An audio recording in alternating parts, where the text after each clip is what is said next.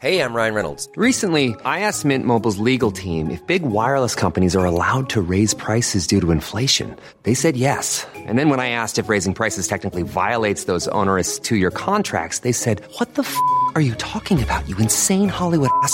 So to recap, we're cutting the price of Mint Unlimited from $30 a month to just $15 a month. Give it a try at mintmobile.com slash switch. $45 upfront for three months plus taxes and fees. Promo rate for new customers for limited time. Unlimited more than 40 gigabytes per month. Slows. Full terms at mintmobile.com. Quando é que três no fogo viram quatro? Segunda parte. Comentário de Mari Persona. Também Hitler foi uma autoridade colocada lá por Deus, ou permitida lá por Deus. E, e a presença de Hitler na Alemanha manifestou o que havia no coração daquele povo. Um povo extremamente cristão, protestante, um povo de, de tradição cristã, um povo dos mais elevados ah, culturalmente da terra, e ainda assim seguiram aquele homem, Hitler. Se manifestou que o homem, por mais, por mais raça pura que ele seja, ele não tem jeito, ele é pecador e ele vai fazer coisas horríveis. Basta dar o estímulo certo que ele vai fazer coisas horríveis, como efetivamente ah, o povo alemão fez durante a Segunda Guerra. E outros povos fizeram também debaixo de outros, outros líderes, ah, governantes, que Deus permitiu para cada povo. E aqui era o caso de, de Israel, eles estavam sob esse governante. Ah, quando nós chegamos aqui no versículo, no versículo 13, o rei Nabucodonosor havia recebido uma denúncia dos seus governadores, dos seus ministros, dos seus homens principais da corte, de que esses três, Sadraque, Mesaque e Abednego, não estavam se prostrando diante da estátua quando a música tocava.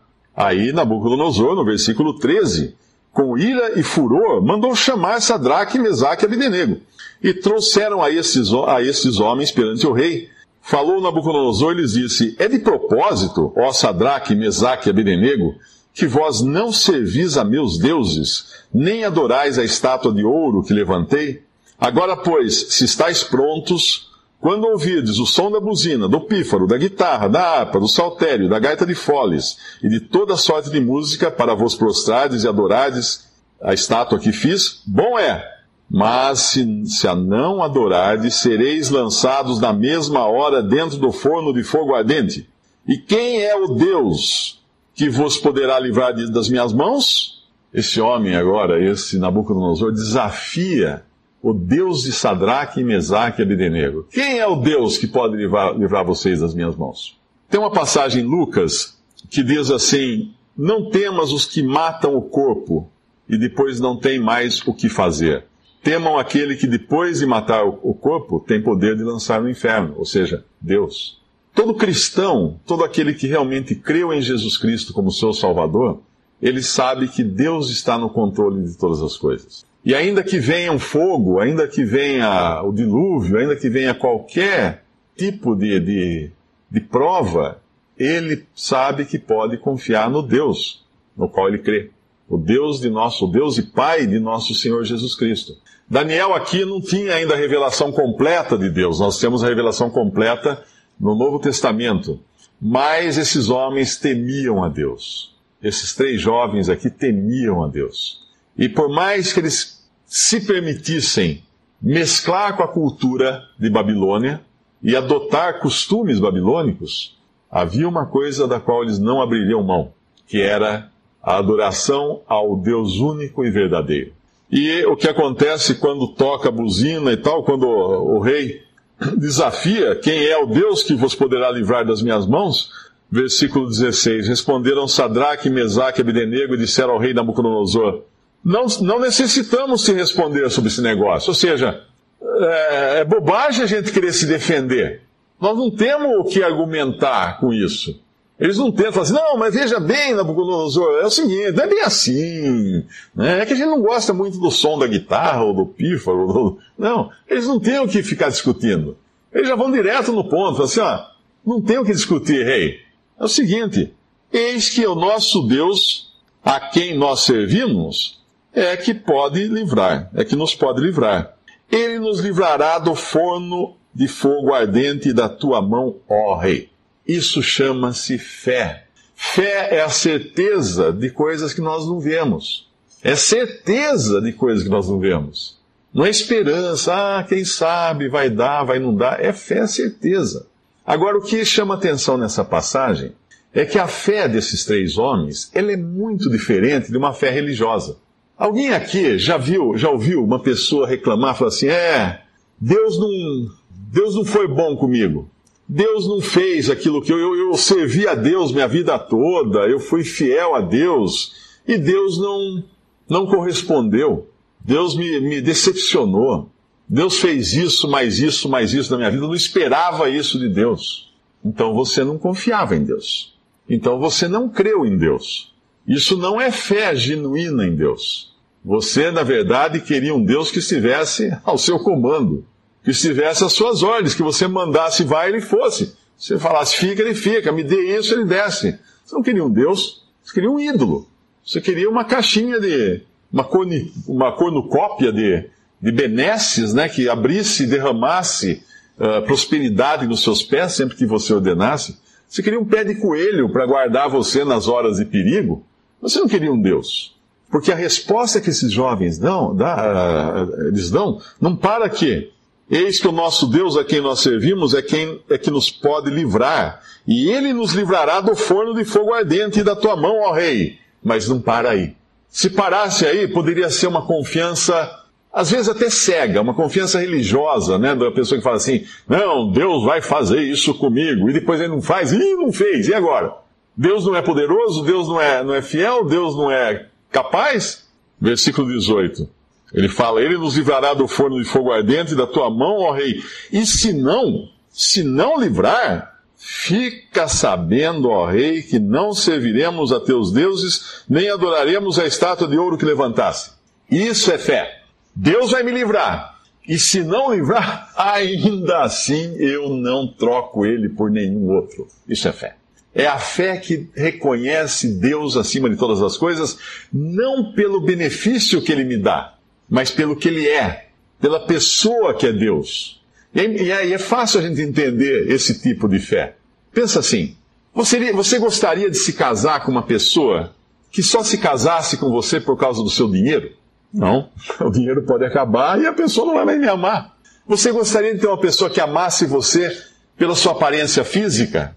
Né? Tem muita gente, vê muito entre artistas de cinema, eles estão sempre trocando por quê? Por envelhecer um pouco tem que trocar, né? não pode ficar com a mesma. Porque é a aparência física, que naquele, naquele ramo, naquele segmento, o que manda é a aparência física. E a aparência física a gente perde também. A beleza, a formosura, acaba.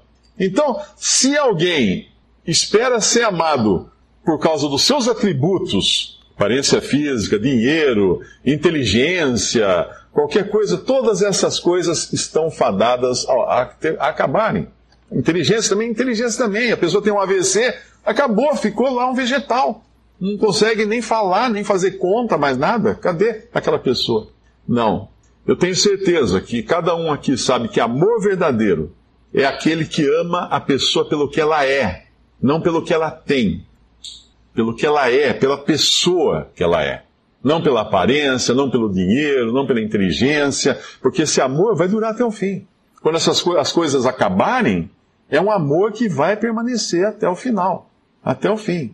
E será que Deus gostaria de ser adorado pelo que Ele pode fazer por nós? Ah, eu adoro a Deus porque Ele é tão bom para mim. E se Ele fosse mal para mim? Eu adoraria do mesmo jeito? Essa é a questão. E é o que eles estão falando aqui. Deus pode nos livrar.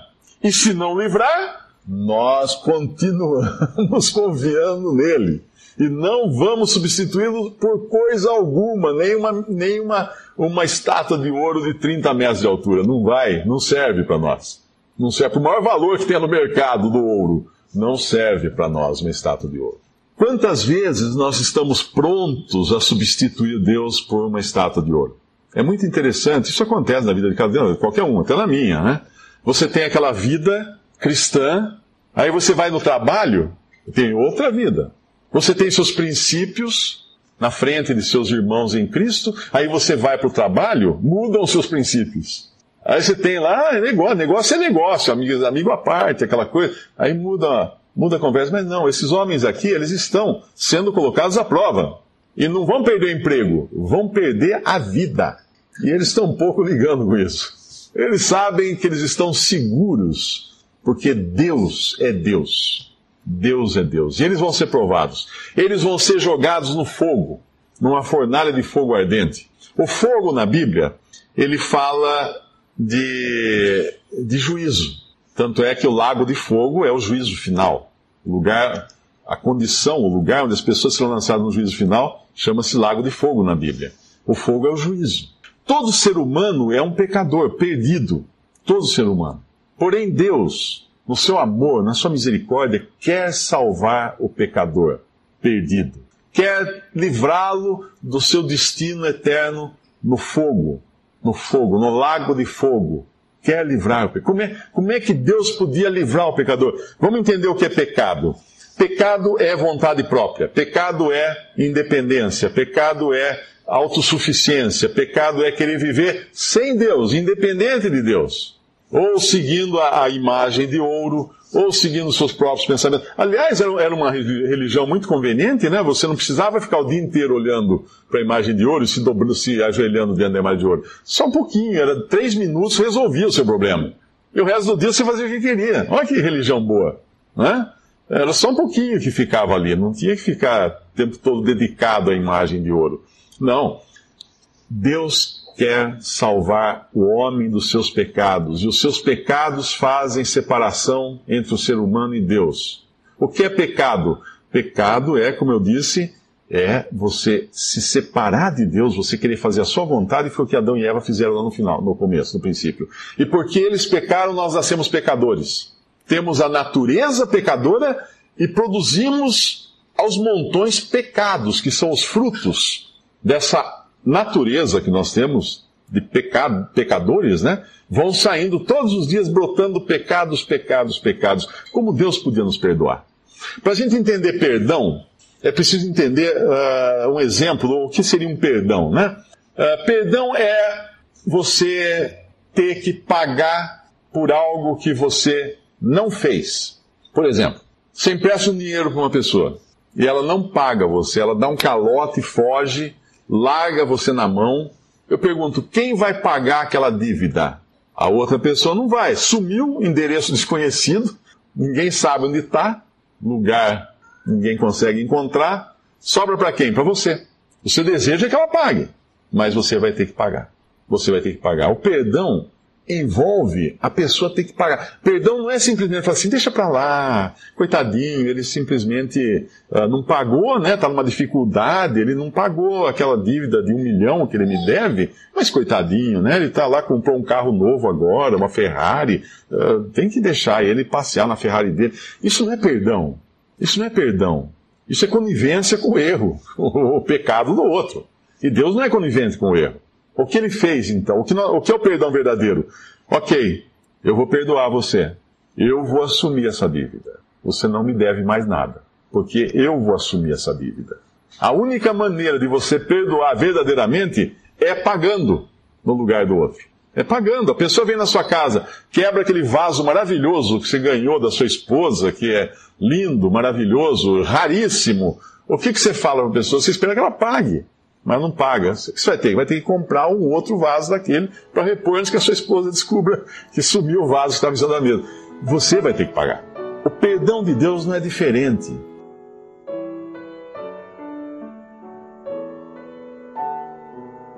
Visite respondi.com.br. Visite também 3minutos.net.